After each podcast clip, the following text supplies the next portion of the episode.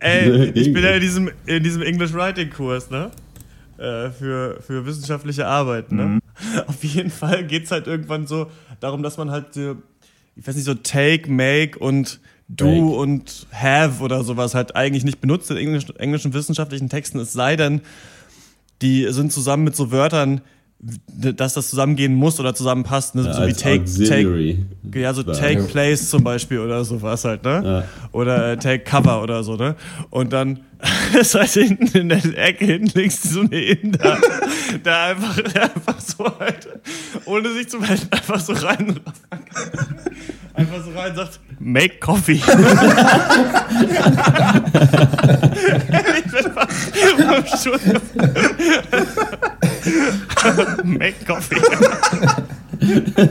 Dr. Peng, Dr. Peng, Dr. Peng.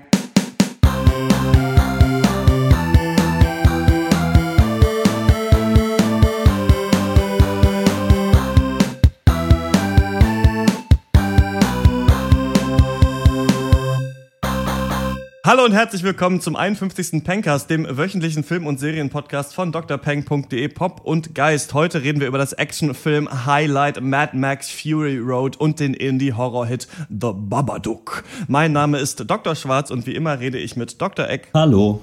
Dr. Snips. Baba. Hallo. und Dr. Loco. Duck, Duck, Duck. wir haben uns heute mal äh, eine äh, Serie gespart, weil wir wollten eigentlich drei Teile machen in diesem Podcast und noch über Ex Machina reden. Ich habe den schon gesehen, ein neuer äh, Sci-Fi, ja so ein Sci-Fi-Gedankenexperiment, Kammerspiel mit Oscar Isaac und Domhol Gleason. Ich habe den äh, schon geguckt und auch für ganz gut befunden, aber da ihr jetzt auch doch kurzfristig die Chance bekommen habt, den zu gucken, machen wir den einfach nächste Woche und ähm, Zwei Themen sollen uns genügen. äh, genügt hat auch Joss Whedon seine Zeit auf Twitter. Das ist die äh, Filmnews, über die ich heute kurz sprechen möchte. Und, äh, Joss Whedon kennt man vielleicht, hat Buffy gemacht, hat Firefly gemacht und hat auch die beiden Avengers-Filme gemacht. Und der hat jetzt seinen Twitter-Account gelöscht, nachdem er angegriffen wurde, dass der Charakter von Black Widow, das ist die Superheldin, eigentlich ohne Superkräfte, aber so eine Superspionin, die von ähm, Scarlett Johansson gespielt wird, dass der sexistisch ist, weil sie in, im Avengers-Film halt ihre Unfruchtbarkeit jetzt zugibt und dass sie doll zu doll in so eine weibliche Ecke drängen würde. Außerdem kriegt sie keinen einzelnen Film, das regt die Fans auch auf. Und ich glaube, in der Spielzeugreihe hat sie auch keine Actionfigur bekommen. Oh, ähm, also zuallererst finde ich, dass es ganz komisch ist, diesen Filmen so viel Wichtigkeit zu geben, diesen seltsamen Comic-Buchverfilmungen. Also ich finde es ich meine, diese, die Frage, die sich hier ja so ein bisschen stellt, ist so, wie weit muss man alles ähm, auf so, also das heißt, es gibt ja dieses Wort Gender Mainstreaming, das bedeutet quasi, dass Gender in allen, ich glaube, das kommt noch aus dem entwicklungspolitischen Kontext eigentlich ursprünglich, aber dass in allen Projekten auch die Gender äh, Ebene mit reingedacht werden muss. Ne? Also wie werden Frauen hier behandelt in diesem Projekt? Da kenne ich es ein bisschen aus der Uni. Mhm. Und ähm, das kommt mir so vor, als wäre das jetzt im Mainstream angekommen, was ich ganz cool finde ja. eigentlich, dass es viele, dass es kritisiert wird, wenn Frauen sexistisch dargestellt sind in Filmen und so weiter. Aber es hat so, man hat so ein Gefühl, dass mittlerweile jeder einfach diese Karte aus dem Hut ziehen kann, um alles Scheiße zu finden. Und Patton Oswald hatte auch äh, dazu geschrieben auf Twitter, das ist der, der Spence bei King of Queens zum Beispiel spielt. Yep, there's a Tea Party equivalent of progressivism, liberalism, and they just chased Joss Whedon off Twitter. Good job, guys ja, aber was ich da rausziehe, ist, dass, also Joss Whedon soll aufhören zu heulen, oder? Also Leute waren gemein zu mir im Internet, dann lösche ich eben meinen Twitter-Account. Also da ist wohl jemand nicht bereit für soziale Medien. Das ja, aber gut, es ist, ist ja nicht gesagt, dass er sagt, äh, die nerven, also die, äh, ich heul, deswegen lösche ich meinen Twitter-Account. Vielleicht hat er auch einfach keinen Bock drauf, sich das Ganze durchzulesen den ganzen Tag. Ja.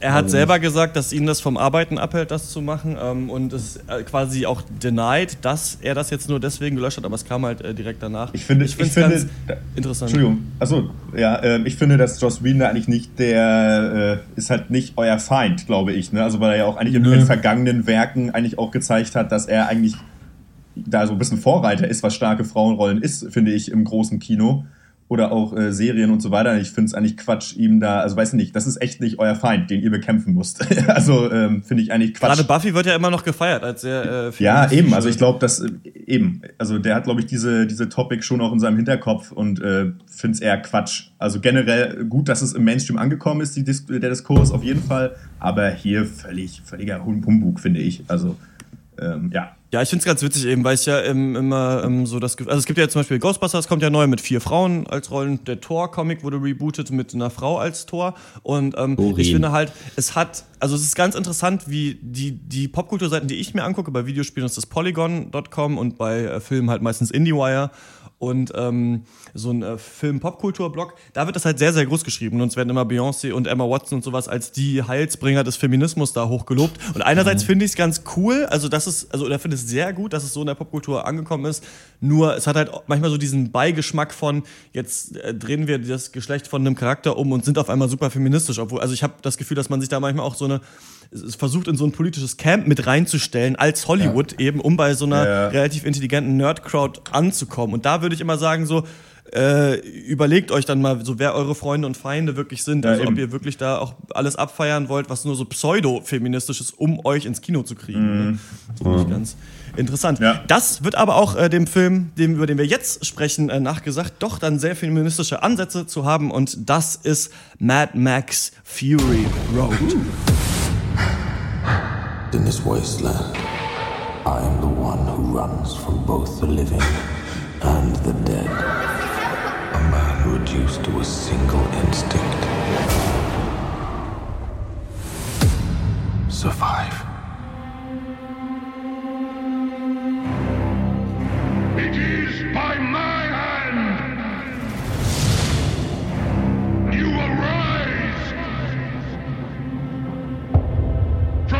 ashes of this world!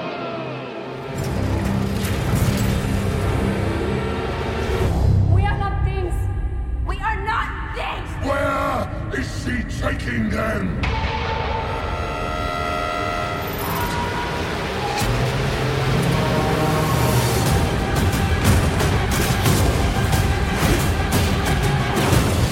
I want them back!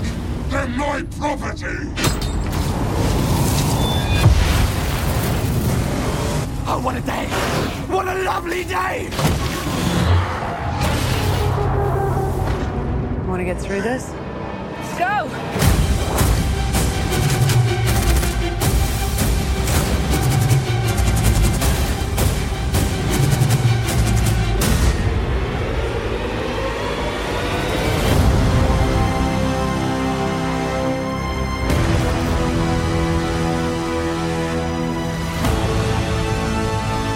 The world fell, each of us in our own way was broken It was hard to know who was more crazy. Me or everyone else.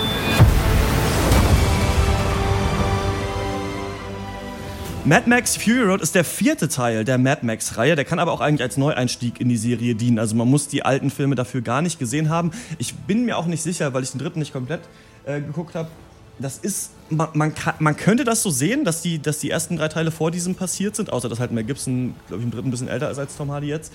Ähm, aber man muss es auch nicht so sehen. Also man könnte also, das auch als Neuanstieg in die Ich habe gelesen, ja. dass George Miller gesagt hat, dass es zu lange her ist, um halt ein Sequel zu machen.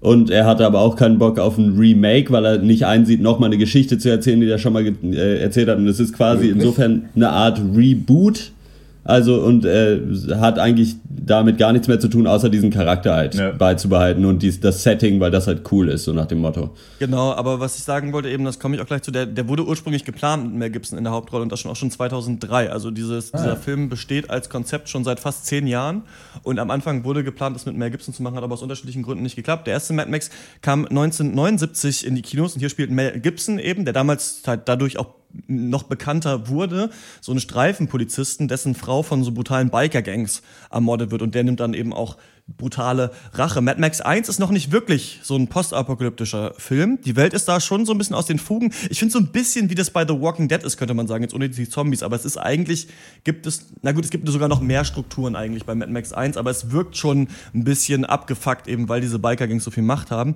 Dieser visuelle Stil, den man heute mit Mad Max verbindet, der war noch nicht ganz vorhanden. Den gibt's dann erst im zweiten Teil. Was es aber schon gab, sind so verdammt spannend inszenierte Verfolgungsjagden. Ganz viele Car-Chases auch mit ähm, Zeitraffer gefilmt und auch langen Shots eben, wo sich mehrere Autos auf dem Highway äh, nebeneinander, die sich die Fahrer beschießen und so weiter und so fort. Äh, Mad Max 2 Road Warrior kam dann 81 ins Kino und da zeigt George Miller, der Regisseur, zum ersten Mal so richtig seine Vision und eigentlich das, was man heute mit Mad Max verbindet, dass so ein staubtrockenes Ödland wird von so sklavenhaltenden Motorradgangs mit selbstgebauten Fahrzeugen regiert. Mad Max wird hier so zum Held wider Willen eigentlich, hilft so einer Stadtbevölkerung, ähm, ja, ihr Öl zu retten. Und da geht es auch schon richtig zur Sache. So Öl ist auch so eine ganz, und Benzin sind so wichtige Güter, was witzig ist, weil die Leute halt alle hammer viel Benzin verblasen, dadurch, dass sie halt rumfahren.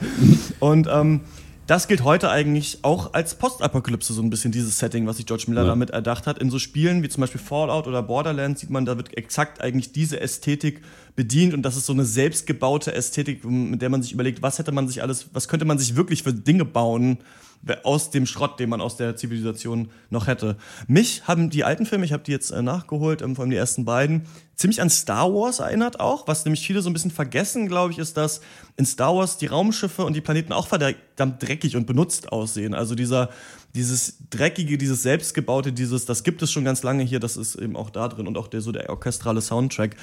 George Miller wollte es dann 2003 nochmal wissen und plante den vierten Max, Mad Max Teil dann. Es ging aber wegen unterschiedlichen Sachen nicht. Also man hat schon relativ schnell die Millionen, ähm, nee, die 100 Millionen, die das dann noch letztendlich gekostet hat, zugesagt bekommen. Aber dann durfte man nicht in die namibische Wüste wegen irgendwelchen Problemen. Dann wollte man den Film lustigerweise aufgrund des Irakriegs nicht drehen. Also weil man dachte, das ist zu heikel. Da weiß ich nicht, dass sich Leute im Sand jagen. War nicht in Ordnung. Und ähm, dann ist Mel Gibson irgendwann abge Sprung. Und irgendwann hatte man aber alle Mann und auch die Frau beisammen und das sind halt Tom Hardy und Charlies Theron. Tom Hardy spielt Max, wird am Anfang des Films gefangen genommen und fungiert in der Wüstenfestung des Sektenführers King Immortan Joe als Blutbank. Die äh, Schergen von Joe sind alles so bleiche, verstrahlte Glatzköpfe, die Warboys heißen und alles für ihn tun würden. Und da wird man auch mal verletzt und muss ärztlich behandelt werden. Und so ist ähm, Mad Max da so ein bisschen ein Blutpaket. Charlie Theron spielt die kahlgeschorene Imperatorin Furiosa, die für King Joe mit einem Tanklaster losfährt, um in einer benachbarten Stadt Öl zu besorgen. Doch sie selbst verfolgt einen anderen Plan. Im Tank versteckt sind nämlich die fünf Frauen von Joe, die als Brutmaschinen für sein Imperium dienen. Also schickt dieser, als er das merkt, seine komplette Wüstenarmee hinterher allen voran Mad Max als menschliche Blutkonserve vorne auf den Wüstenbuggy des Warboys Nux gespannt. Der Ausdruck Los geht die wilde Wahnsinnsfahrt. Hat noch nie so gut für mich auf einen Film gepasst. Was waren eure Gedanken und Emotionen, als ihr das Kino verlassen habt? Ah, also ich war fertig, muss ich sagen. Ich fand das richtig geil. Der Film haut einen schon um. Aber was für mich interessant ist, wenn man einfach mal die letzten beiden Blockbuster vergleicht, die wir gesehen haben, also die Avengers und jetzt Mad Max, was für Welten zwischen zwei ja, Blockbuster-Filmen eben liegen können. Und jetzt nicht unbedingt Unterhaltungszeit, hatten beide irgendwo, aber vor allem halt bezogen auf so Sachen wie Kreativität, Vision, Leidenschaft, was auch immer. Also hier wird dir sowas von klar, dass da ein Typ hinter diesem Projekt steht, der sich echt um jede Szene, um jedes Detail und aber auch um das komplette Gesamtwerk eben Gedanken ja. gemacht hat und das perfekt umgesetzt hat, wohingegen andere Sachen halt eben oft hohl und billig und nach Money Grab wirken. Und das ist halt, ja, hat mich stark beeindruckt. Mhm. Also der Film war der Hammer. Es ist so auch richtig schön Wüsten, Postapokalypsen, dreckig. Hier gibt es halt irgendwie keinen Photonantrieb mit irgendwie Energiekupplung oder Warp-Modulen. Hier wird einfach so der Sprit direkt in den Turbolader gekotzt, einfach. so, nicht, George Miller, der kann auch selbst keinen Führerschein haben, weil er weiß halt auch echt nicht, wo die Bremse ist. Echt so, keine Ahnung, es geht halt jeder nur runter und rüber. Nice. Mad Max ist halt echt so Wagner statt Pop, bezogen auch aufs ganze Arrangement. So anstelle so eines gängigen Aufbaus, Dramenaufbaus, folgt er hier echt so mehr so dem Prinzip der unendlichen Melodie und haut uns halt echt zwei Stunden Endzeit Psychobombast um die Ohren. Man ist hier immer wahnsinnig nah am Geschehen. Es gibt eigentlich keine Sprünge in der Handlung und ich finde, dadurch wird das Ganze auch noch intensiver einfach. So, du bist eigentlich hier auf jedem Meter dieser, dieser Odyssee dabei. Ähm, keine künstlich aufgeblasene Story. Es geht wirklich nur ums Überleben, wie er Mad Max oder Max auch schon am Anfang des Filmes klarstellt gibt einen Weg, bizarr aufgemotzte Autos, Feuer und Blut. so, keine, keine Lagerfeuerszenen, in der auf Grundschulniveau irgendwie über den Sinn des Lebens gefaselt wird, keine schäbigen One-Liner, die einen peinlich berühren. Das ist halt echt so ein äh, zweistündiger Zirkus auf Rädern, ähm, dessen einzige Komik eigentlich manchmal nur darin liegt, so eigentlich im Maße seines Bombasts. Ansonsten ja, nimmt sich der Film so wirklich ernst und das finde ich auch sehr gut, das bekommt ihm auch. Und ähm, ja, soweit erstmal. Ja der macht schon verdammt viel richtig. Einfach gerade im Hinblick darauf, dass jetzt von der Story her ja nun wirklich nicht das Rad neu erfunden wird hier. Also es gibt halt den großen bösen Imperator, der irgendwie halb tot ist oder so in der Machtposition, der alle versklavt und die Guten müssen dann da irgendwie äh, gegen das Böse ankämpfen und dann hat man den Held wieder Willen, der nichts mehr zu verlieren, Lone Ranger Dude, der halt irgendwie damit reingekommen wird und trotzdem äh, funktioniert es halt. Also man hat nie das Gefühl so, äh, ja toll, das jetzt schon wieder, weil es halt auch zu, die tatsächliche Story so ein bisschen zur Nebensache verkommt, um einfach richtig frische Action äh, zu zeigen, richtig kreative Action, wunderschöne Wüstenshots und was weiß ich nicht was. Und irgendwie so eine bezeichnende Szene war für mich eine Szene, in der einer der Warboys äh, wird verwundet und äh, also die Warboys verfolgen so ein bisschen so Wikinger-Valhalla-Prinzipien. So, also wenn man stirbt, dann bitte in der größten Explosion möglich. Und er, er nimmt sich dann also zwei so Speere mit vorne so explosiven Sprengsätzen quasi dran und springt halt im Kamikaze-Style in ein mit Stacheln gepanzertes Auto und alles explodiert. Und man hat aber trotzdem so das Gefühl, so ja, das ist gerade die logische Konsequenz gewesen. So, das ist die einzige richtige Möglichkeit, auf die vorherige Szene zu folgen so dass er das jetzt macht. Alles wunderbar, weiter so. Ja. Äh, geht einfach wahnsinnig viel zusammen. Also äh, mhm. Ja, ich, ich finde vor allem auch der Aufbau ist super von dem Film. Also ich finde, du bist, das hätte ich so nicht erwartet und das, äh, der macht ganz viele kleine Reminiszenzen an die alten Mad Max-Filme, zum Beispiel, dass es diese Spieluhr gibt, dass es diese Schrotflinte gibt, dieser Lift, der hochfährt. Also es gibt ganz viele Sachen, wo man sagt, ach stimmt, das gab es genauso mal in Mad Max. Und das Witzige ist auch, dass genau am Anfang steht er ja über dieser Kuppel, ne? Und ähm, sagt halt so, ja, ich bin Mad Max und so weiter und fährt dann los und die Bösen fahren hinterher und er wird, er fährt, fällt direkt, knallt sein Auto um und er wird gefangen ja. genommen. So, ne? Und das ist auch, das ist auch in Mad Max 1 so, also dass es sowas gibt, das eigentlich, wo du denkst, antiklimatisch. Aber dann, wie er da an diesem Gefängnis ist, versucht auszubrechen und an diesem Haken da hängt. Er springt dann da so weg, hängt an so einem Haken und versucht wieder zurück. Da musste ich schon so lachen, weil ich dachte, was ist das für ein Wahnsinn? Und was George Miller so geil schafft, ist das alles so um Zeitraffer zu filmen. Also das ist alles, die Leute bewegen sich so ein bisschen zu schnell und sehen alle total bekloppt aus. Und eigentlich ist es so schön, dass der, die, der Film dir die meisten Szenen, die du schon kennst aus dem Trailer, alle in 25 Minuten am Anfang um ja, die Ohren ja. ballert. Wie ein ja. Bekloppter so. Und du hast wirklich, man ist vor der ersten, vom ersten Moment, wo man wirklich Luft holen kann, äh, hatte ich fast einen epileptischen Anfall. und ähm, was ja. halt so großartig ist, aber an der Action, weil wir sagen ja ganz oft oder fast immer, und das machen ja alle möglichen Kritiker, dass sie sagen, ich habe die Action nicht verstanden, das war mir zu viel CGI, das war zu nervig.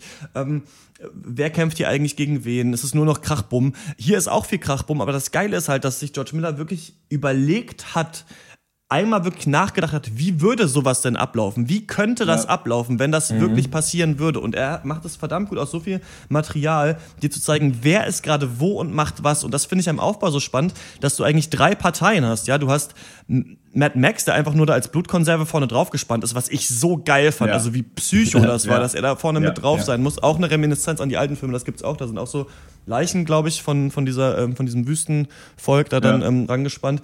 Ähm, dann hast du ihn, dann hast du Nax, der da quasi ähm, so ein bisschen e, für Ehre und Ruhm kämpft, nachdem er eigentlich verletzt ist und sich endlich zeigen will, wer er ist. Und dann hast du halt Furiosa, die weg fahren muss. Und die arbeiten eben alle nicht zusammen. So diese Leute, die sind eigentlich nur zusammengewürfelt.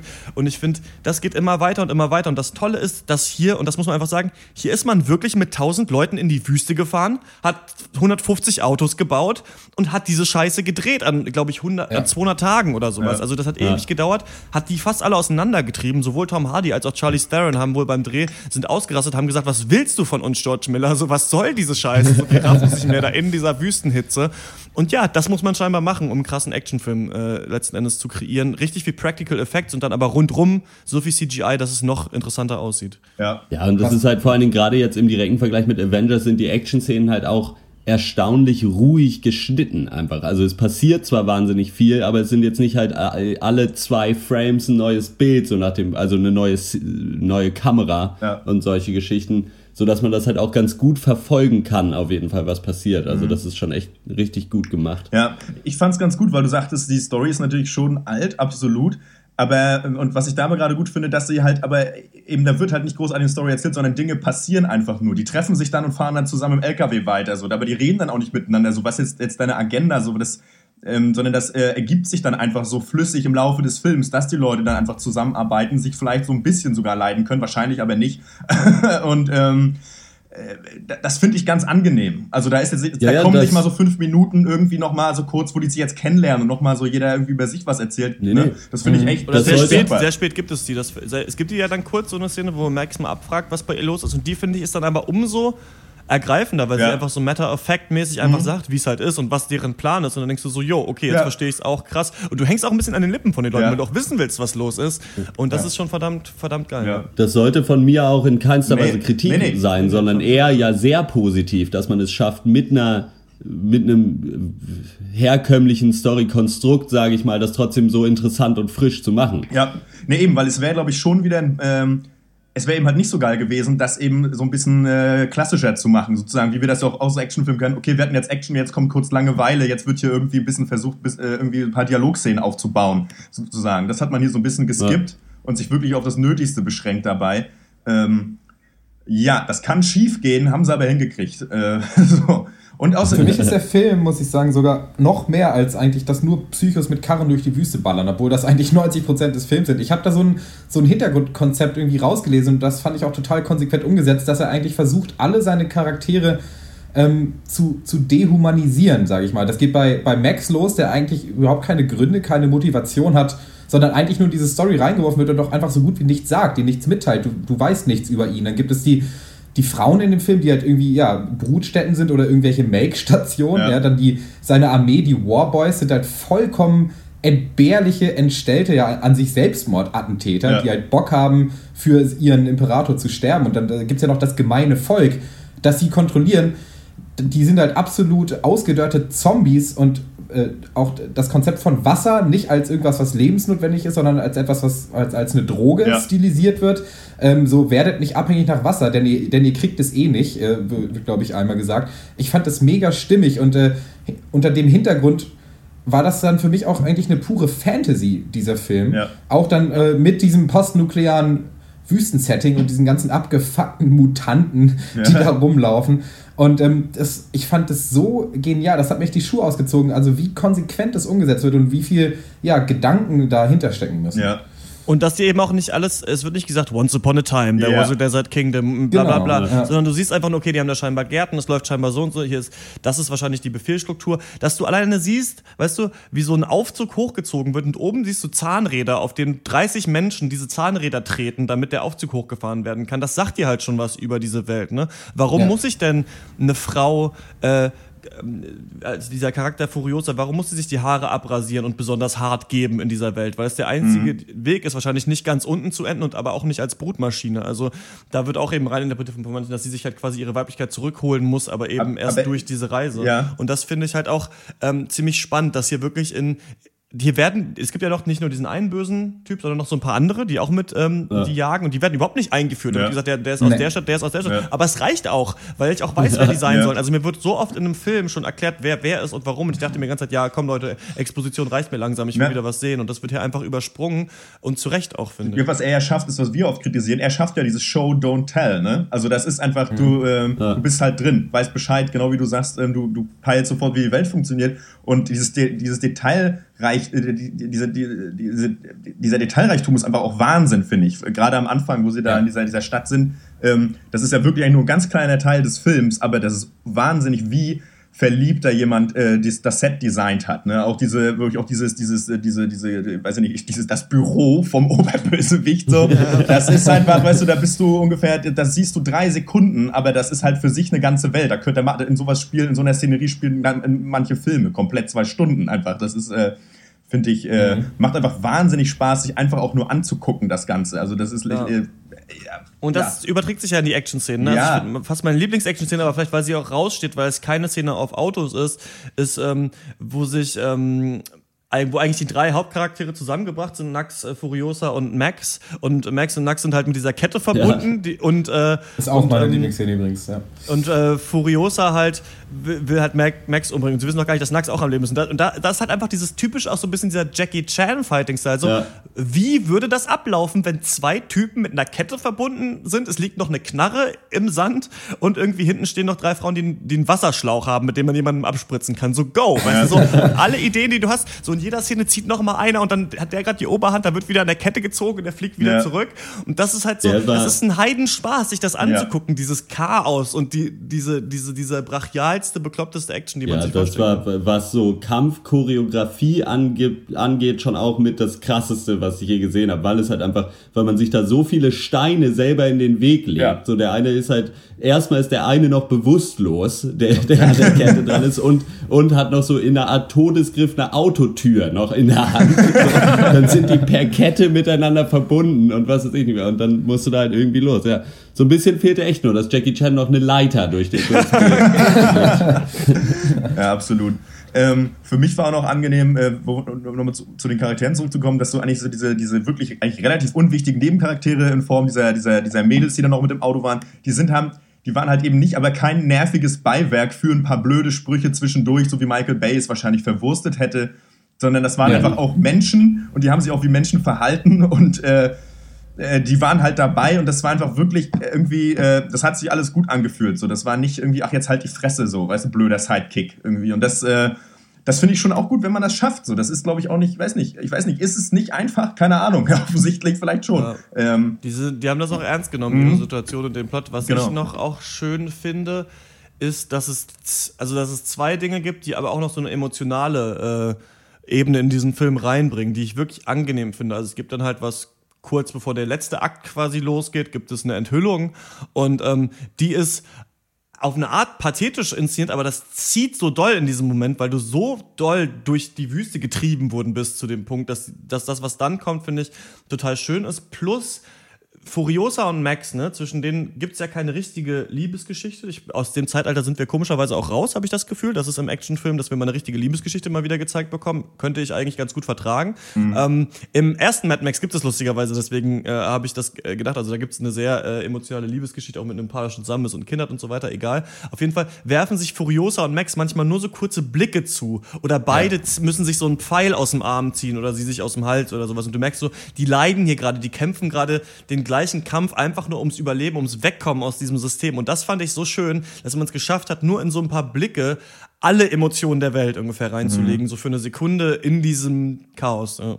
Aber ich fand es ehrlich gesagt hier, ich, es gab so ein paar Momente, wo ich mir so dachte, jetzt bitte kein Zungenkuss hier auf die Leinwand von den beiden.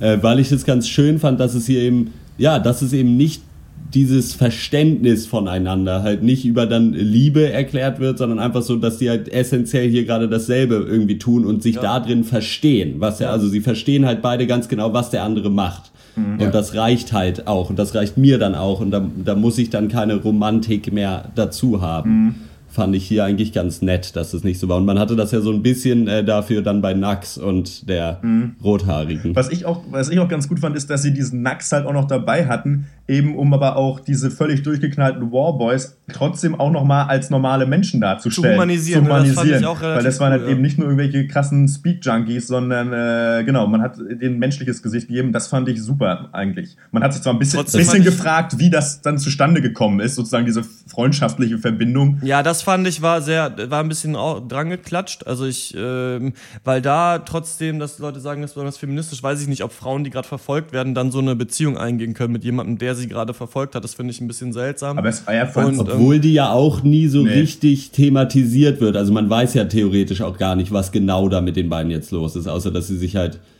äh, irgendwie Na, auch eine Verbindung schon fühlen, ja. so auf eine Art und Weise. War halt keine Gefahr mehr wahrscheinlich zu der Zeit. Was ich aber noch sagen wollte, und das ist doch ein großer Kritikpunkt, ja. den ich gerne ansprechen möchte, ist, ähm, wenn man aus dem Kino kommt, habe ich das Gefühl, dann, dann kann man aber auch nicht mehr davon sehen. Also ich finde, das war auch wirklich die Toleranzgrenze, die ich hatte für so brachiale Action. Und da ja ähm, ich finde, es wird im Film was geteasert, was ich noch zu sehen bekomme und dann geht's in eine andere Richtung und dann wird eben das, kommt das große Finale halt in so einem Film. Und für mich, muss ich sagen, war das dann leider so ein bisschen more of the same. Und das hat trotzdem gezogen. Mhm. Ich fand, das war trotzdem krass. Aber wenn ich euch jetzt sagen sollte, wie genau sich der Anfang vom Ende und was meine drei liebsten Actionsequenzen auf diesen Autos waren, muss ich sagen, habe ich vieles vergessen. Ich weiß auch, dass da Leute auf Stangen rumge... Ich weiß, es gab so einen Sturm. Ja. Und mir fallen noch ein paar Sachen ein. Ein Detail, was ich zum Beispiel, also nochmal zu Detailverliebtheit, was ich auch geil fand, ist sowas, das Auto brennt und dann schieben sie diese, dieses Schneeschieberding da vorne am Auto so in ja. den Sand und der Sand strömt hoch und löscht das Feuer. Also es war verdammt ja. intelligent gemacht. Aber ja. würdet ihr nicht sagen, dass es trotzdem, obwohl es so geil wäre, dann doch letzten Endes zu viel schrottige Karren in der Wüste war, die explodieren? Nicht zu viel, würde ich sagen, aber ich ähm, würde dir zustimmen, dass halt die ganzen, sage ich mal, Autoszenen schon irgendwo sich alle vermischen zu einer großen Action-Szene, die sich auch oft wiederholt. Weswegen für mich auch eigentlich alle anderen Szenen viel mehr rausstanden. Also, mhm. das war für mich ein großes Spektakel, dass sie äh, ganz viele Autos haben, die sind alle verrückt und die bekämpfen sich.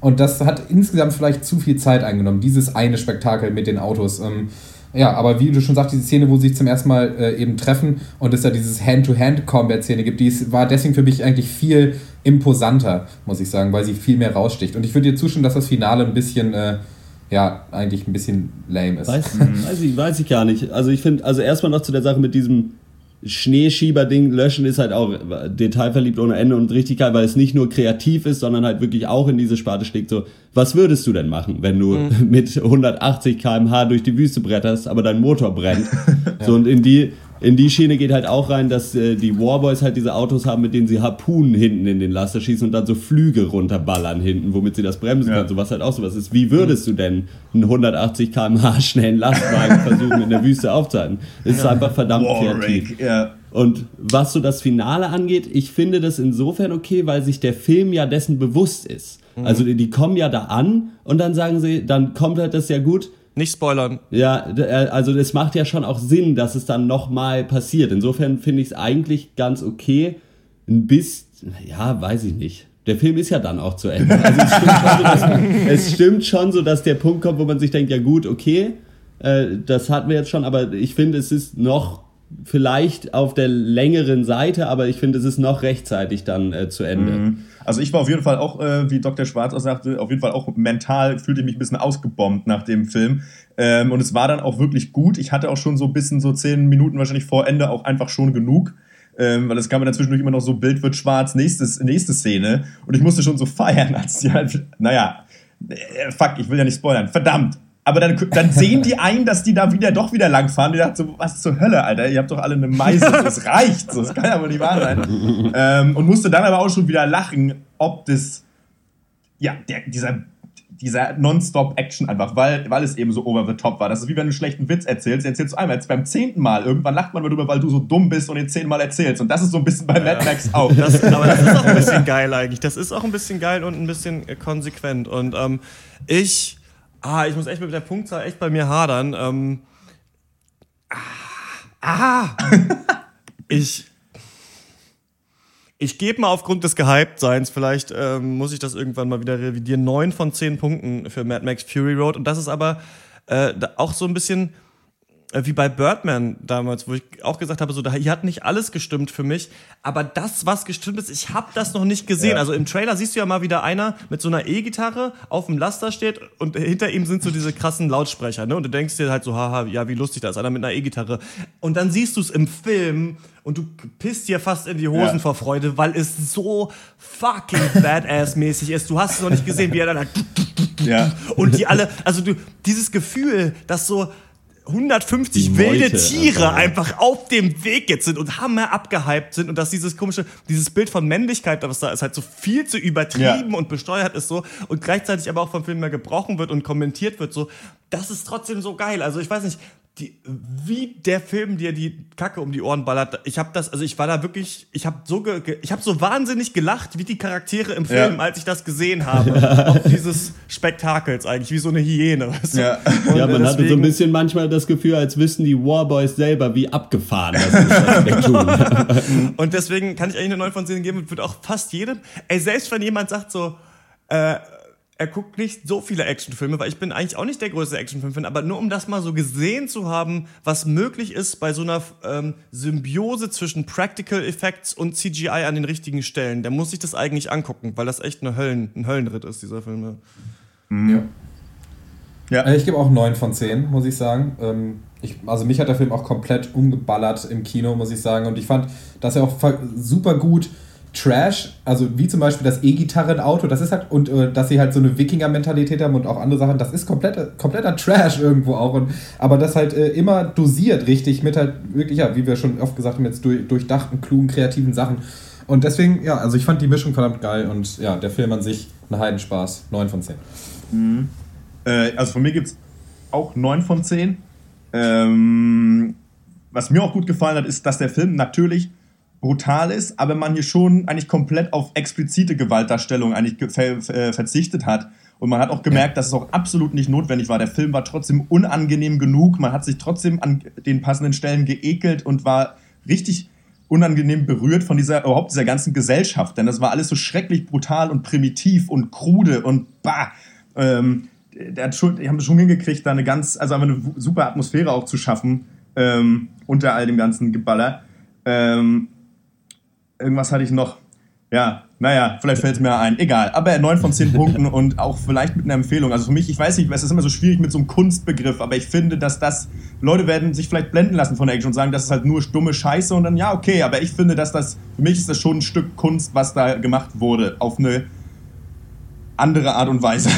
wie soll ich sagen? Weil das war, wie, wie, wir gucken uns aber immer auch, so was wir immer sofort Arthouse-Kino betiteln, solche Filme an und, und sagen, ja, das war irgendwie anstrengend zu gucken und irgendwie nervig. Ja, aber Mad Max ist auch anstrengend und nervig, aber er ist eben laut und nicht leise anstrengend und nervig. Und ich, ähm, ich weiß nicht, irgendwie ist da was bei. Also neun Punkte auf jeden Fall. Da kann ich mich nur anschließen. Ich gebe dem auch neun von zehn, also die Dr. Eck Höchstpunktzahl. und äh, also es soll ja noch äh, drei weitere geben, hat äh, oder zumindest hat ja, Tom das Hardy. ist alles nicht so ganz klar. Tom Hardy hat das in einem Interview so raus mal gesagt, ne? aber das ist halt die Frage. Ich bin mal gespannt, wie gut der in Deutschland ankommt. Ja. Also wie viel, wie viel Kohle der in Deutschland machen wird, weil ich nicht weiß. Also Mad Max ist ja eher so ein Franchise, was die Generation unserer Eltern noch auf dem Schirm hat und sich vielleicht angucken werden. Aber was jetzt nicht so die Jahre überdauert hat, dass es für junge Leute so interessant sein könnte. Also ich bin mal gespannt, wie gut der läuft. Mhm. Bei uns waren wenig Leute im Kino, aber auch die OV-Version, wo ich auch nochmal gefragt wurde. Ja, es ist aber auf Englisch, ne? äh, ja, ja. Ich ja, bei uns, äh, bei uns gab es den leider nur auf Deutsch, mhm. aber äh, hat eigentlich wirklich sogar kaum gestört, würde ich sagen, weil eh Dialog ja. nicht unbedingt groß geschrieben wird in dem Film, also das äh, macht jetzt nicht so einen Riesenunterschied. Was war denn? Also eine Sache, die wir noch hatten, ist, also wir haben den auch in 3D geguckt, okay. weil es nicht anders ging. Den gibt es aber in manchen Kinos auch in 2D. Ja. Und äh, insofern ist das 3D völlig unnötig, weil es äh, nichts äh, wirklich dazu beiträgt zu diesem Film, aber es ist auch angenehm unnervig. Also es drängt, drängt sich nicht so auf und man hat trotzdem gerade bei den irgendwie White-Shot-Landschaftsaufnahmen nicht das Gefühl, dass einem ein Punkt vorgeschrieben wird, wo man hinzugucken hat durch das 3D. Mhm. Es gibt eine Szene, die extra darauf ausgelegt ist, die ziemlich gegen Ende kommt, was ich lustig ja, ja. fand, dass sie sich die nochmal gegönnt haben. Aber, ähm, Aber so die war dann halt auch schon wieder so übertrieben, dass es halt so, ja, übrigens, guck mal, das können wir auch. So, ich fand, fand ich ganz witzig. witzig. Aber ja. wie würdet ihr so gefühlt so die Reaktion, habt ihr so die Reaktion im Publikum bei euch so feststellen können? Also Ey, bei uns waren echt nur so acht Leute und die waren, glaube ich, relativ geflasht, sind aber fast auch die ganze Zeit ruhig geblieben. Ja. Die haben halt ab und zu hysterisch aufgelacht an den, man weiß immer selber nicht, ob das die passendsten ja. oder unpassendsten Stellen ja. waren. Äh, also bei uns war das Kino so mittelvoll, wir waren allerdings auch um drei im Kino, also relativ nachmittags gehen nicht so viele anscheinend, außer ganz viele Kinder, die der Kaufhaus Cop 2 äh, aber man, es war jetzt nicht so richtig die Bombenstimmung, aber man hat schon immer mal an den richtigen Stellen irgendwo so ein leises so, boah, ist das geil mhm. gehört eigentlich. meistens, meistens von Dr. Snips. Alles klar. Ähm, Mad Max ist jetzt seit Donnerstag in den deutschen Kinos. Wenn ihr eine Meinung dazu habt, dann schreibt uns eine E-Mail an drpeng.gmail.com. Und damit gehen wir in eine kurze Pause. Die Musik kommt in dieser Woche mit freundlicher Genehmigung vom Electronic Fable Pop Duo Foxos. Deren EP Fables gibt's für 4 Euro auf Bandcamp und auch auf Facebook kann man sie abliken. Foxos. I cry for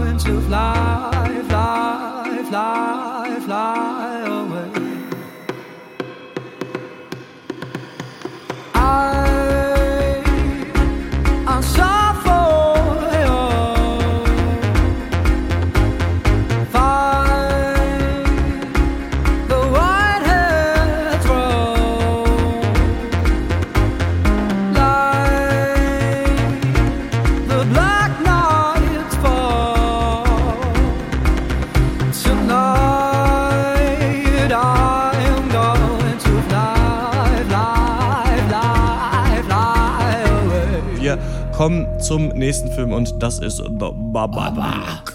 Babadook! On the shelf. If it's in a word or it's in a look, you can't get rid of the Babadook. A rumbling sound, then three sharp knocks. Babadook, dook, dook. That's when you'll know he's around. You'll see him if you look. Nothing bad's gonna happen, Sam. Did you think that about my dad before he died? He sees things as they are, that one. I promised to protect you if you promised to protect me. Oh my god. Did he hurt anyone? The boy has significant behavioral problems. This monster thing has got to stop, alright? It's just a book. It can't hurt you.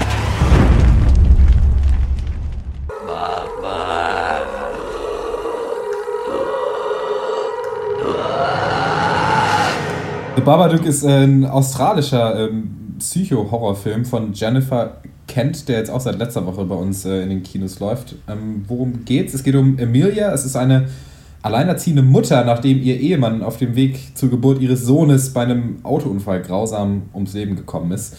Und jetzt äh, sehen wir äh, sechs Jahre später, wie Emilia und ihr Sohn äh, Samuel immer noch von den Ereignissen geplagt sind. Samuel ist Problemkind er kann nicht schlafen, er hat große Angst vor Monstern und bringt zum Beispiel auch selbstgebaute Waffen mit in die Schule, was keine gute Idee ist. Ähm, ja, und auch äh, Freunde und Familie der beiden wenden sich immer mehr von denen, von denen ab, weil sie eben mit Samuel nichts mehr zu tun haben wollen und ihnen auch die ganze Situation der beiden, die Familiensituation ein bisschen zu deprimierend ist anscheinend. Ja, und äh, eines Nachts allerdings zieht der Bursche dann auch noch das äh, mysteriöse Aufklappbuch Mr. Babadook aus dem Regal. Und ja, bald stellen die beiden fest, dass sich eine bedrohliche Präsenz aus dem Buch über ihr Leben gelegt hat. Was haltet ihr denn von The Babadook? Ja, du hast es in deiner äh, in der Filmvorschau, die wir letzten Monat beschrieben haben, ganz ganz lustig äh, gesagt, dass äh, der jetzt mit äh, fünf Monaten Verspätung oder so endlich auch mal bei uns eintrudelt, war ja ein großer Hit in den USA und auch wie It Follows, der glaube ich jetzt auch in zwei Monaten dann zu uns ins Kino kommt, der auch ein großer Hit in den USA ist, gibt es immer mal wieder so Horrorfilme, die dann von der Indie-Kritik oder von den Arthouse-Kritikern oder wie auch immer man sie nennen will vom Feuilleton hochgelobt werden? Und ich habe das Gefühl, das sind eigentlich meistens Horrorfilme, die keine richtigen Horrorfilme sind, ja. also wurde es nicht gesagt gesagt wird, ähm, hier ist ein bekloppter Mörder mit einem Messer und der bringt zwölf Teenager um, sondern ähm, irgendwas, was mehr auf so einer psychologischen Ebene agiert. Und das ist auch The Babadook. Und ich finde, gerade deswegen funktioniert der vor allem sehr gut in der ersten Hälfte und nicht mehr so gut in der zweiten Hälfte, in der man dann merkt, was sich hier eigentlich abspielen soll und was hier eigentlich gemacht wird. Ich ähm, finde es interessant, dass man bei Horrorfilmen, wir sind ja eh, glaube ich, alle keine großen Horrorfans und ich nee, muss sagen, nicht, ich, ich eigentlich auch überhaupt nee. nicht. Also wenn ich immer mal was höre, was gut ist, dann gucke ich mir das gerne an. Aber ähm, ich finde, dass Horrorfilme eh so eine Art Event-Kino ist, so ein bisschen wie sich krasse Actionfilme extra im Kino anzugucken, ist Horrorfilme eben auch so, du triffst dich mit ein paar Leuten und gruselst dich ganz doll. Weil ja. das, äh, das sind natürlich auch immer so die gleichen Tricks, die da gemacht werden. Eine Tür ist auf, dann ist da niemand und dann ist auf einmal jemand im Spiegel und dann dreht man sich um und dann wieder nicht und so weiter. Jumpscares gibt es natürlich, dass auf einmal äh, jemand äh, aus, dem, äh, aus dem Fenster springt. der, der klassische Jumpscare. Der, klassische der, der, älteste Hut, weißt du doch. Einer fängt, auf einmal, ja, einer fängt auf einmal an Jumpstyle zu tanzen. und, also ähm, allerdings Horror. Ich finde The Babadook, ich hab mit meiner Mitbewohnerin äh, zusammen geguckt, schön auch nachts. Und ähm, dachte, dann dachte, dann ich dachte so, ja, da muss ich mich dann auch richtig gruseln. Schön im Dunkeln gucke ich mir das an. Und ich habe auch echt Schiss gehabt. Also vor allem am Anfang, wenn sie da alleine in diesem Haus sind und man ja durch die durch diese triste Atmosphäre in diesem Haus. Das sieht auch wirklich aus, echt wie bei der schlimmsten Oma der Welt. Und die führen da ihr, ihr, ihr, ihr fröhliches äh, Familienleben, denkt man. Und ähm, das hat für mich sehr gut funktioniert. Auch schön fand ich, dass ähm, lustigerweise wie bei Mad Max hier auch Zeitraffer zum Einsatz kommt, denn die Szenen am Tag, wenn sie zum Beispiel zum Schulleiter geführt wird, der sagt, ähm, wie äh, schrecklich sich ihr Sohn benimmt, oder wenn sie bei ihrer Schwester ist, die auch das Gleiche hier vermittelt, ähm, dann sieht man immer, dass das alles so ein bisschen mit Zeitraffer gefilmt ist und dadurch ihr Stress rüberkommt. Also du merkst, sie will einfach nur mal pennen. Dieses Kind nervt einfach und es muss ja. einfach nur mal schlafen und dann ist alles vorbei. Und das funktioniert, finde ich, in dem Film sehr gut.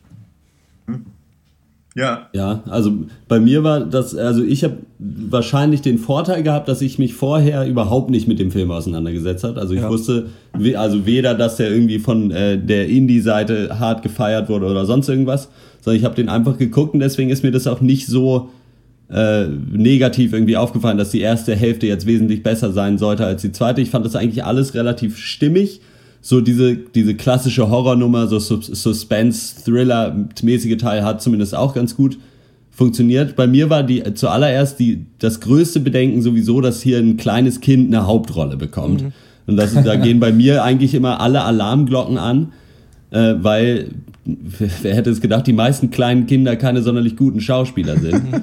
Äh, das ist hier aber wirklich gar nicht so. Also ich fand hier sowohl die Mutter als auch das Kind, das hat echt äh, schauspielerisch sehr gut funktioniert. Also gerade bei der Mutter hat man so diesen Stress, diese Verzweiflung, finde ich echt gut rübergekriegt. Und das Kind, bei dem Kind hat man irgendwie, finde ich, gut gemerkt, so dass der halt hammernervig und kacke halt ist, aber halt wirklich nichts dafür kann und halt einfach so, also das auch nicht so, äh, nicht böse meint oder so. Der will ja niemandem auf die Ketten gehen mhm. und äh, will eigentlich nur mit seinen selbstgebauten Waffen äh, gegen Monster kämpfen, so nach dem Motto.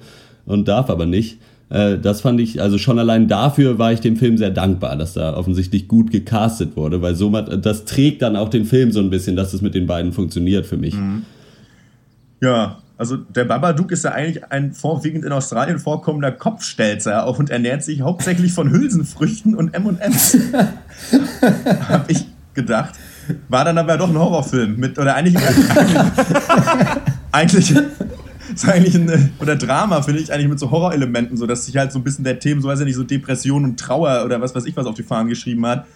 Ich bin ja auch ge generell Fall, ja. kein Fan so von übernatürlichen so Kokolores ähm, kann deshalb aber wahrscheinlich. Gar nicht. Deshalb, Mr. Warhammer 40.000. Ja, naja, ey, das ist ja. Naja. Wo, wo ist das denn übernatürlich? Ja, Mit Feuer und Eisen. Ne? äh, das gilt ja alles. Das gilt ja alles. Da kennt wohl jemand den Unterschied zwischen Hard Sci-Fi und Fantasy. Ja, ja. äh, äh, aber deswegen kann ich wahrscheinlich auch ein bisschen mehr mit, mit The Babadook anfangen, weil er eben so ein bisschen Subtext hat und nicht allein ein Gruselspektakel ist. Ähm, ich finde den filmisch auch sehr schön umgesetzt. Hat zuweilen, zuweilen was so ein bisschen von aus so skandinavischem Kino, fand ich, äh, was die visuelle Ästhetik, ja. Ästhetik, angeht, was ich ja sehr schön finde. Ähm, ja, ich habe jetzt auch wenig noch hinzuzufügen. Ich kann da Dr. Eck auch zustimmen, dass man auch so. Machen wir denn. Machen wir denn einen Spoiler-Teil? Spoilerinos? Äh, lass erst mal Dr. Snips das sagen. Ja, machen wir, lass mal Dr. Snips was sagen. Ja, dann sage ich was. Ich fand den Film nämlich empfehlenswert, habe aber zwei relativ große Probleme mit ihm. Und das erste ist, dass er originell ist, bis er nicht mehr originell ist. Also ähm, das ist der angesprochene Cut auch von, ähm, von erster Hälfte, zweiter Hälfte. Ähm, es ist erst Drama und dann ist es dann trotzdem noch so schlockiger Horrorquatsch, den ich eigentlich nicht sehen wollte, weil die erste Hälfte so ein verdammt äh, gruseliges und effektives Drama war. Und das ja. zweite Problem war eben für mich, dass das halt auch äh, auf, also sofort kommt. Also der Spannungsbogen hat mir nicht gestimmt, denn das war ungefähr so wie ich auf dem Freitagabend. Also erst stocknüchtern, dann Eskalation, fand ich. Und ähm, so, es war mir irgendwie nicht, nicht, nicht, graduell genug. Irgendwie so, was passiert als nächstes? Wie wird es noch schlimmer? Es war erst, zwei, vielleicht sogar zwei Drittel, verdammt geiles Drama und schlägt um und ist dann Kacke. Also war für mich dann Kacke, muss ich sagen. Und, ähm, ja. und trotzdem fand ich sehr, sehr, sehr viel positiv an dem Film. Und was war der zweite Punkt? Du hast gesagt zwei Punkte. Ja, ähm, dass er irgendwann nicht mehr originell ist und dass der Spannungsbogen nicht stimmt. Mhm. Ah, okay. Ich glaube, das ist aber Denn generell ein Problem, was ich auch habe mit Horrorfilmen, die vielleicht gut anfangen. Ich finde, aber für mich an die meisten Horrorfilme verlieren dann in der zweiten Hälfte, weil am Ende läuft es darauf hinaus, dass er eben als irgendwelcher Quatsch passiert und den muss ich halt hinnehmen. Es wird viel geschrien und äh, dann ist mhm. das Ende, dann ist das ja. Ende da und das Ende ist halt so, weil dann aber das hat wegen tausend Dingen, die genau ich einfach akzeptieren muss.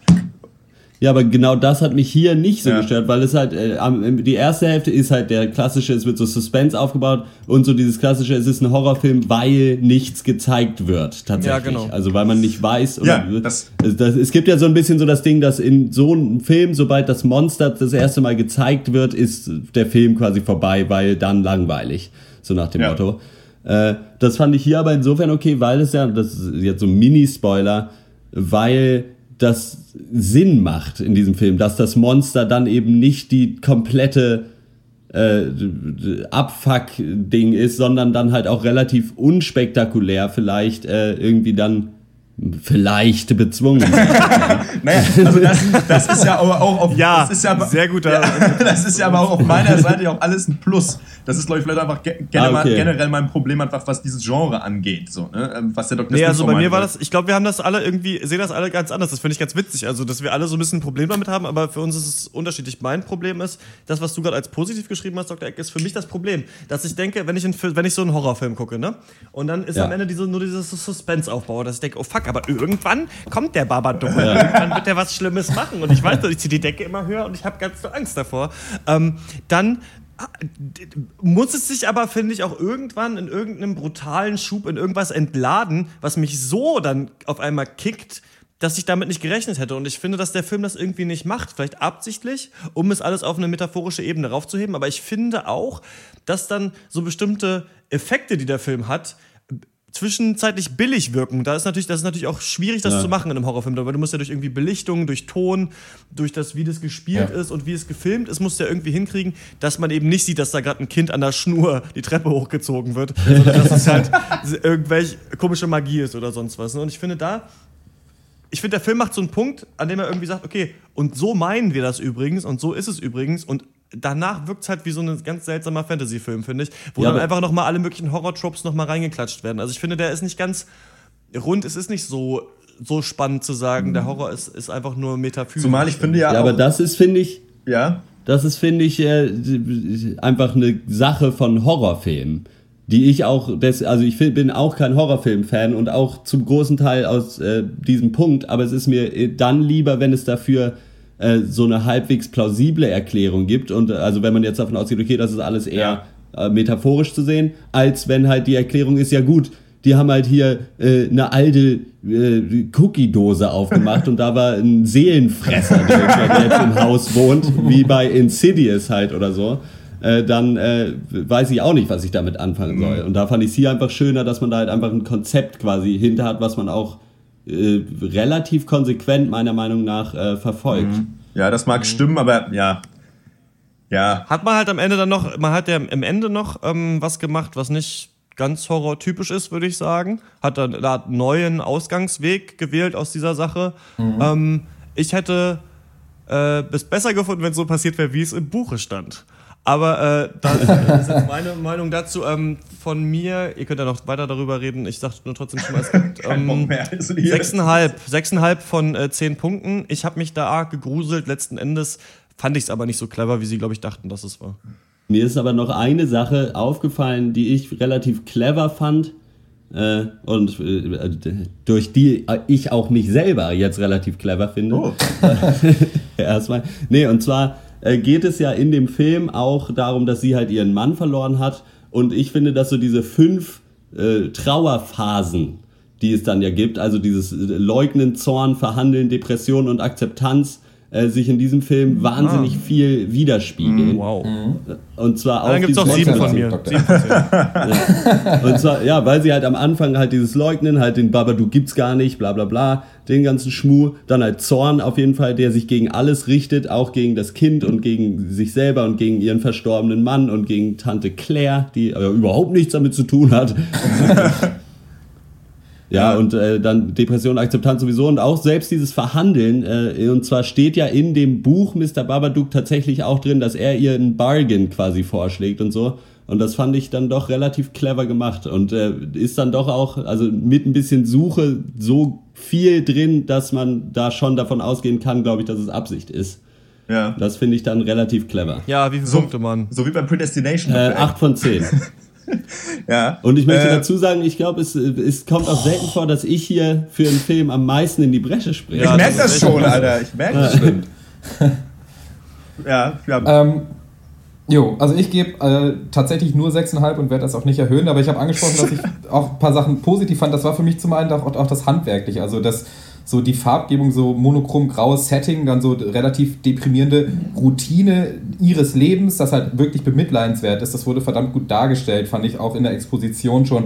Und vor allem auch die Requisiten, die da benutzt werden. Also das, das, dieses Aufklappbuch fand ich herrlich und auch diese Waffen, die sich ja. der Sohn baut, ja. um den, äh, den Babadook zu besiegen. Also so, so ein bisschen Ghostbusters oder Kevin allein zu Hause-Style irgendwie. Und das hat die Stimmung auch äh, irgendwie gut aufgelockert ja. irgendwie zwischendurch. Und als er dann am Ende auch ähm, äh, jemandem mit seinem Schulterkatapult irgendwie einen Baseball gegen die Stirn dotzt. Das war auch einfach verdammt lustig. Ja. Und, ähm, äh, ich auch ja, sogar, schön aber immer lachen bei so. Ich musste aber auch hart lachen, dass seine Mutter da die Beine weggehauen hat. Aber gut, da ist es, naja. Nee, aber ja. Und, ja. Ihr seid so dumm. Ja, auf jeden Fall. Was, ey. Na gut, ich bin durch. Ja. Äh, ja, Babadook Tales, wuhu. Äh, Babadook versus der Junge mit der Babazuka, Babadook, Frau am Steuer, Ungeheuer. Ähm, von mir gibt es auch sechs Punkte. Ähm, ach, reicht. Sechs Punkte. Und damit kommen wir zum nächsten Thema. Das ist die Abschlussrunde. Was hat uns sonst popkulturell diese Woche äh, bewegt? Und bei mir sind es äh, zwei Alben. Äh, das neue Album von Django Django heißt Born Under Saturn. Mag ich gerne, ist so ein bisschen Electro-60s Pop. Und das neue Tallest Man on Earth Album Dark Bird is Home ist auch ganz angenehm. Ist ein bisschen poppiger als. Ähm, als die alten Alben von dem Singer-Songwriter, die eher so ein bisschen fiedeliger, gitarriger waren. Aber ich mag es ganz gerne. Bekommt ihm besser das Popgewand, als es Mumford Sons gerade bekommt auf ihrem neuen Album, das wirklich der größte Rotz ist, den ich äh, je gehört habe. Klingt alles wie Coldplay in nicht gekonnt, also ganz schrecklich. Aber ja, Django Django und Tallest Man on Earth, zwei coole neue Alben. Hm. Ich habe äh, wie angekündigt äh, Bloodline zu Ende geguckt, alle 13 Folgen ähm, ja. aus einem unserer letzten Casts. Kurzes Recap, also äh, Crime, Familiendrama, Florida Keys, vier erwachsene Geschwister äh, und der Älteste, Danny, ist, äh, ja, mischt die Familienidylle ordentlich auf. Ähm, und ich kann sagen, es lohnt sich, weil die Serie, die wirklich sehr, sehr, sehr langsam anfängt, spätestens nach Episode 4 richtig ihr Tempo findet und dich auch nicht mehr loslässt. Und eben Danny, gespielt von Ben Mendelsohn, ist auch weiterhin der Oberhammer. Ja. Aber eben auch das ganze Ensemble ist unglaublich beeindruckend, fand ich. Aber einziges Manko für mich, was ich erwähnen muss, äh, das kriegt eine zweite Staffel. Und äh, das ist eine Entscheidung, die sie getroffen haben. Und die Entscheidung, das nicht als alleinstehende Story hinzustellen und stattdessen eben da eine, eine, noch eine Staffel zu machen, äh, finde ich äh, schlecht oder schlecht gewählt, weil A, ähm, es gibt zwei Storylines und eine davon wird nicht zu Ende geführt, wahrscheinlich nur, um sie in der zweiten Staffel weiterzuführen. Und B, es wird eine richtig bekackte neue Storyline äh, ja. noch mit auf den Tisch geworfen, die nun wirklich niemand sehen will und die äh, mich auch davon abhalten wird, die zweite Staffel jemals zu gucken. Aber trotzdem die erste äh, als Gesamtwerk genommen äh, ist absolut empfehlenswert und richtig, richtig gutes Fernsehen. Ja, ist, ist auch mein popkulturelles Highlight. Ich kann Dr. Snips auch in allen Punkten zustimmen. Für mich wird die Serie auch insgesamt schlechter, dadurch, dass ich weiß, wie sie wahrscheinlich die zweite Staffel weiterführen werden. Ähm, ja. Das finde ich einfach nur schrecklich. Ähm, ansonsten aber auch ganz klare Empfehlung von mir. Ist ganz super, großartige Charaktere. Das ist einfach wirklich intelligent geschrieben, super Schauspieler. Aber eben, ja, ja, Zumal ja auch eigentlich gerade genug gezeigt wird, dass man halt auch einfach das dann so Miniseries-mäßig machen ja. kann. Also weil jetzt Bloodline so Familienthematik mit Drama-Aspekten hätte man ja auch einfach eine zweite Staffel komplett neu, ein anderes Setting, andere Leute machen können. Mhm. Also um ja. jetzt, wenn es jetzt da irgendwem darum geht, okay, das ist so erfolgreich, da müssen wir noch Kohle mitmachen, dann ja. kann man das auch sinnvoller tun, als äh, das irgendwie das Ende so hinzuschreiben, dass es ja. Dass es dann irgendwie weitergeht. Ja, man kann ja leider jetzt ja, nicht spoilern, aber man kann halt schon auch ganz klar sagen, dass es wirklich eng wird, auch was die Darsteller einfach angeht. Ähm, naja, gut. Ja. ja. ja ich habe auch eine Serie dabei, Rick and Morty heißt es, auf äh, Adult Swim, glaube ich, wird das ausgestrahlt. Das ist so Sci-Fi, Comedy und irgendwie over the top einfach trifft es, glaube ich, ganz gut. Also es geht um Rick, das ist so ein verrückter Großvater und Wissenschaftler und sein halbwegs dummer Enkel Morty äh, und die, der Rick benutzt Morty immer, um in irgendwelchen Quests durch tausende Dimensionen und Planeten zu helfen. Und das ist wirklich einfach so ein Feuerwerk an völlig verrücktem Shit, der da passiert. Und äh, ist äh, einfach, da sind wirklich Hammer-Gags einfach drin. Ka würde ich gar nicht mehr so viel zu sagen. Es ist 20 Minuten pro Folge und das ist so eine herrliche Serie, wo man sich genau eine Folge angucken muss. Und dann kann man äh, für sich entscheiden, oder dann weiß man, okay, ich gucke das nie wieder oder ich gucke die ganze Staffel. okay. Äh, und also, weil es auch alles gleich ist, falls ihr nur eine Folge gucken wollt, dann äh, empfehle ich die vierte der ersten Staffel, die heißt M. Night Shyama Aliens. und äh, ist wunderschön einfach. Sehr gut. Na bitte. Äh, ja, das war's das waren unsere Highlights. Wir hören uns im nächsten äh, Podcast wieder am 52. Vorher schieben wir noch am Dienstag den äh, vorher verloren gegangenen 50. Äh, Pencast hinterher. In der nächsten Ausgabe reden wir über Ex Machina und die Kurt Cobain Doku Cobain Montage of Hack und welche andere Serie wir da immer noch äh, finden mögen. Ich finde, wir könnten auch mal anfangen, in einem Podcast mal vorzulesen, was es alles so für Serien gibt, was da so für Sätze stehen, die wir uns ja. immer durchlesen. Weil wenn ich nochmal irgendwie zwei Cops finden eine Leiche irgendwo lesen muss, muss ich kotzen. Wobei das die Staffel, äh, die, die, der Plot von True Detective damals war. Aber, ähm, aber es ist ganz viel Crime oder Superhelden-Mischmasch, mhm. ähm, wo ich echt immer so sage, boah, das ist eigentlich sowohl für uns als auch für den Hörer eine Qual, weil das eh niemanden interessiert. Aber wir äh, hoffen, wir finden eine gute Serie und dann hören wir uns am 52. Pencast wieder. Wenn ihr Meinung habt, dann gerne an drpeng.gmail.com. Bis dann. Tschüss. Ciao. Ciao. Baby, you are all I had. Some have gone and some should stay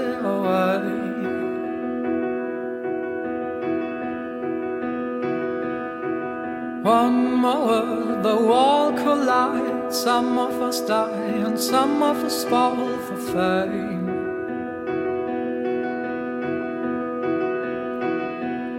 Still you're dancing in my mind Frantic thoughts and dreams build on lies So this is our story, our way to the stars with worship and glory. The moon rises part of the game forever.